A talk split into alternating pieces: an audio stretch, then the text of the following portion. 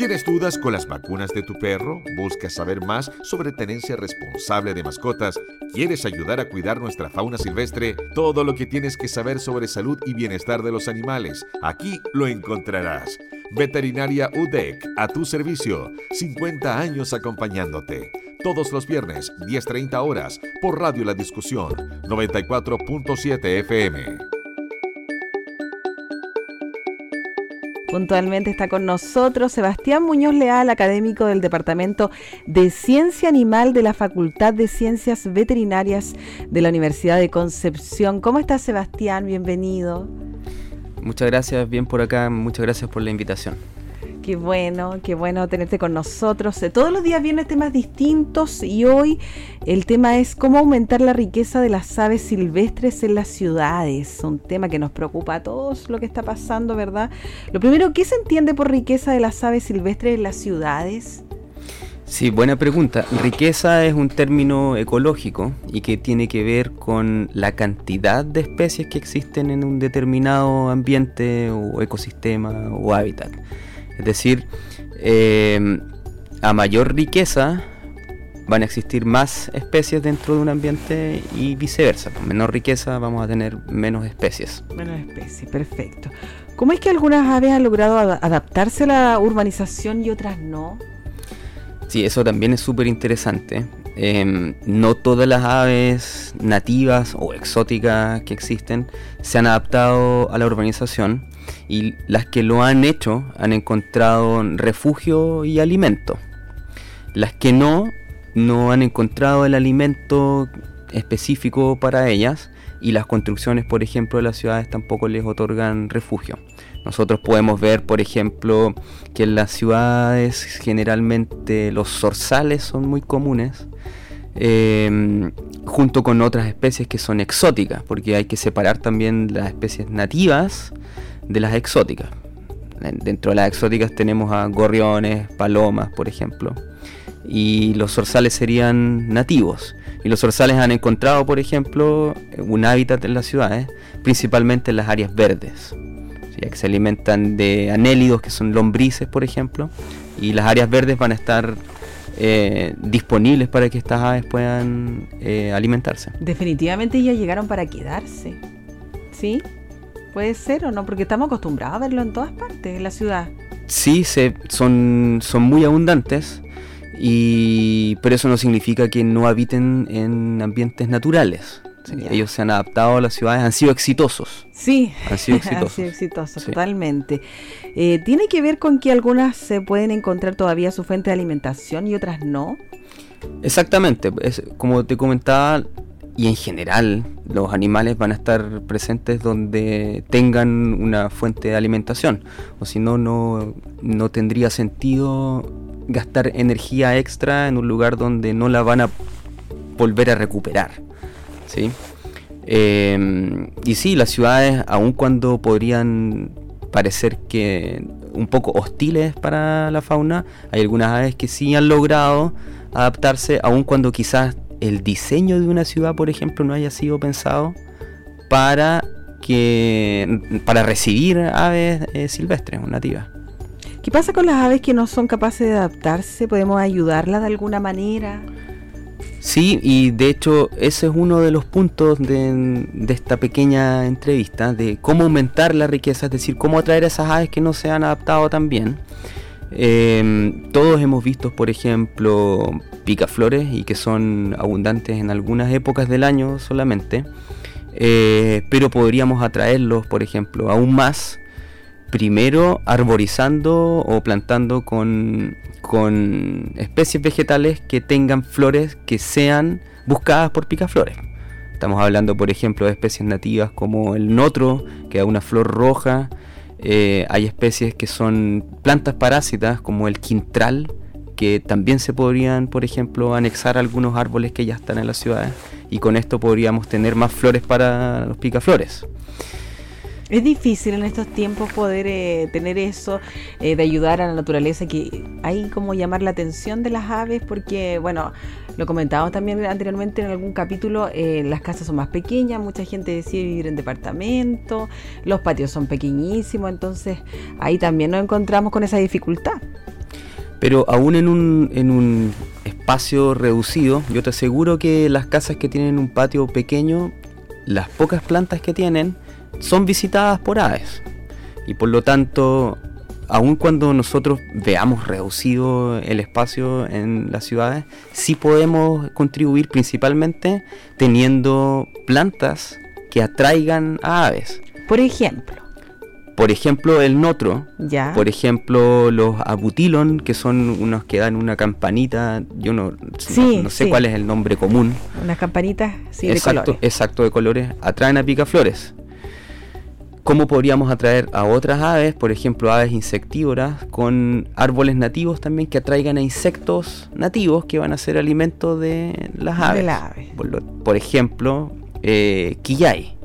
El- existen avenidas aquí en Chillán donde hay quillayes, pero eh, estas plantas podrían estar, por ejemplo, no solamente centralizadas en algunos lugares, sino que distribuidas en todas las áreas verdes. Buen dato entonces para, para quienes quieren eh, ayudar a adaptarse a las aves eh, que también son necesarias, ¿verdad? Son necesarias acá en la ciudad. Las aves son necesarias, eh, son controladores de plagas, son polinizadoras, porque al alimentarse del néctar, también prenden polen y lo llevan de una flor a otra. Y esto es complementario a lo que polinizan los insectos, por ejemplo. Y además, eh, las aves nos, nos generan un bienestar en términos de belleza, que es algo que también hay que valorar. Tomar en cuenta, Hay sí. que tomarlo en cuenta. Y esto es algo que parte principalmente de una, una voluntad que tiene que existir por reconectarse con la naturaleza. ¿sí? Y las aves son un buen puente para generar esta reconexión. Sin duda que sí. Si contribuimos a través eh, a atraer aves, ¿no se corre el riesgo de generar una invasión o plaga con alguna de ellas? Es que la intención no es esa. Ya. Pero, por ejemplo, a ver, ¿qué es lo que sucede hoy día con las gaviotas? Quizás no tanto en Chillán, pero en Concepción, por ejemplo. eh, existen muchas gaviotas, hacen nidos en los techos, de a poco van llegando a Chillán. Eso quería preguntarte. Acá en el paseo peatonal siempre decimos, oye, se escuchan las gaviotas están perdidas. Sí, las gaviotas van a llegar porque existe alimento. ¿Y dónde lo van a encontrar? En, en esta época, ustedes quizás las han visto en los potreros alimentándose cuando aran la tierra, se exponen muchos invertebrados que están ahí, las gaviotas los van comiendo. Pero por otro lado también los vertederos son eh, atraen este tipo de aves. Y por ese lado los vertederos también es complicado, ya que van a atraer a las aves, pero las aves también van a poder diseminar todas las bacterias que se acumulan en los vertederos. También es bueno. Es ¿O que no? ese es un lado más negativo. Ya. Pero nosotros en ese sentido tendríamos que regular, por ejemplo, los vertederos y que no quedaran, quedaran por ejemplo, expuestos a que las aves se posen cerca claro. o estuviesen activamente alimentándose de lo que se vierte en ellos. Ya tendríamos que hablar de otra cosa y Exactamente. Pero a lo que voy es que es muy difícil que nosotros al atraer aves de una forma eh, controlada, por ejemplo, generemos una plaga. Es decir, yo comentaba, por ejemplo, plantar árboles con flores para atraer picaflores, no vamos a generar una plaga de picaflores. Sí, entonces, por ese lado, eh, no se trata de, de llamar aves en exceso, sino que de aumentar la riqueza de especies. Es decir, ¿cuántas especies de aves podemos encontrar hoy día en la ciudad? X. Quizás en un futuro podamos aumentarlo a X más 1, 2, 3, 4, 5. ¿sí? Y es importante que lleguen a la ciudad, es importante, sí, que muchas aves, bueno, te- llegan también eh, sin que lo hubiéramos pensado, quizás más exóticas, que vemos tan- en menor cantidad, como lo del picaflor. Sí, pero el picaflor es un ave nativa. Sí, ¿sí? En las ciudades existen aves exóticas y que si nosotros tuviésemos, por ejemplo, aves nativas silvestres que llegaran a las ciudades, podrían fácilmente quizás desplazar a aves que son exóticas. Ah, Pero eso es algo que está por verse. Esto es algo que más que nada se hace por voluntad de cada uno, el que quiera, por ejemplo, eh, poner algún alimentador para que lleguen picaflores, o no solamente picaflores, sino que poner plantas que traigan insectos que son alimento de otras aves. Eh, por ejemplo, hablemos de rapaces nocturnos como lechuzas, que son controladoras de plagas de roedores. Podemos favorecer que se establezcan poniendo eh, cajones en árboles altos para que ellas nidifiquen. Y las lechuzas no van a hacer nada más que alimentarse de ratones, como por ejemplo el Oligorhizomys longicaudatus, que es el ratón colilargo. Claro que, bueno, ya lo sabemos lo que pasa con el ratón colilargo. Exacto. Eh, frente a estos consejos, creo que sería importante también crear eh, ciudades saludables, lo que estábamos conversando, es decir, con pulmones verdes, parques, en el fondo, replantear cómo estamos construyendo las ciudades, que también es un tema importantísimo. Eh, no solamente, bueno, acá en Chillán, en muchas regiones de Chile, en Santiago también lo podemos ver que lo importante de hacer plazas, hacer lugares verdes que cada vez son más esquivos porque las constructoras llegan y se apoderan de todos los lugares y lo más importante es eh, hacer casa, no preocuparnos exactamente del parque. Exacto, sí, la planificación aquí es, fundamental y hay que planificar entendiendo que áreas verdes dentro de las ciudades tienen varias funciones. Uno, por ejemplo, recreativos, pero esto tiene que ir de la mano con la fauna que vaya a habitar esas áreas verdes y procurando mantener, por ejemplo, áreas verdes que vayan de la mano con la vegetación que existe en la región. Hoy día tú ves, por ejemplo, que hay especies exóticas de árboles y que quizás tienen una eficiencia, por ejemplo, en que hay que regarlos menos y hay que cuidarlos menos para que crezcan y arboricen un sector. Pero, mm, ¿por qué no utilizar las especies de árboles o plantas que ya existían hace mucho antes que las ciudades? en las regiones de Chile y, ponerlas dentro de las ciudades. Con eso genera eh, una matriz verde que va a atraer a las especies nativas y además das a conocer las especies que existen para la gente. Eh, para conservar, lo primero que hay que hacer es conocer. ¿sí? Y, y las áreas verdes en las ciudades podrían ser perfectamente un polo de atracción para entregar este conocimiento y funcionar, por ejemplo, como laboratorio al aire libre. Sí, también buena idea esa. Es siempre plantear la forma de que eh, a veces cambiamos, yo sé, bueno, hay acá en Chillán una donde se, se hizo mucho se, eh, por eh, llegar a una plaza, instalar una plaza en un lugar y después, bueno, esto se, se acaba, lo destruyen por una calle, por, ¿verdad? Con algo que, que te lo exige la modernidad, de que lo exigen, ¿verdad? Quizás hacer... es tan difícil de repente crear áreas verdes, lo necesitan tanto las nuevas, los niños, la gente para que crezcan naturaleza, porque parece que estamos al otro lado ahora. estamos eh, sin duda privilegiando lo que es la casa, todo lo que, pero no nos preocupamos ah, quizás de tener un jardín, quizás de tener algo, ser más prolijo, de llamar, como dice tú, a la naturaleza, por nuestros niños, las generaciones que vienen. Bueno, por eso las áreas verdes son importantes, porque podrían funcionar, como te decía, como un laboratorio en donde, por ejemplo, jardines infantiles o escuelas podrían llevar a los niños y que conozcan, por ejemplo, en vez de llevarlos lejos a la montaña. Bueno, aquí hay un extracto de lo que sería, por ejemplo, la vegetación nativa.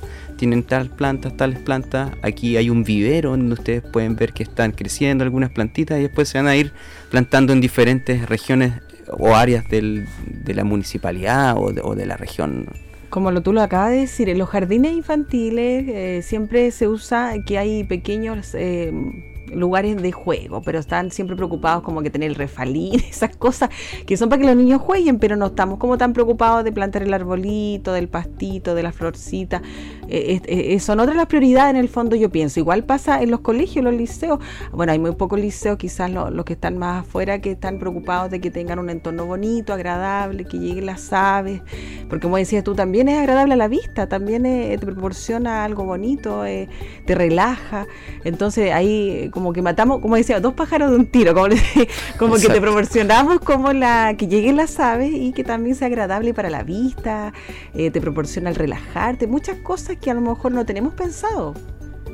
Exacto, es decir, si nosotros eh, generamos una matriz vegetal importante y con especies del, nativas del sector, vamos indirectamente a traer aves y también algunos otros animales silvestres, insectos principalmente. Y, eso va a contribuir a, que mm, se conozca, por ejemplo, lo que realmente es nativo en un sector. Y para, y para conservar, como decía, primero tienes que conocer.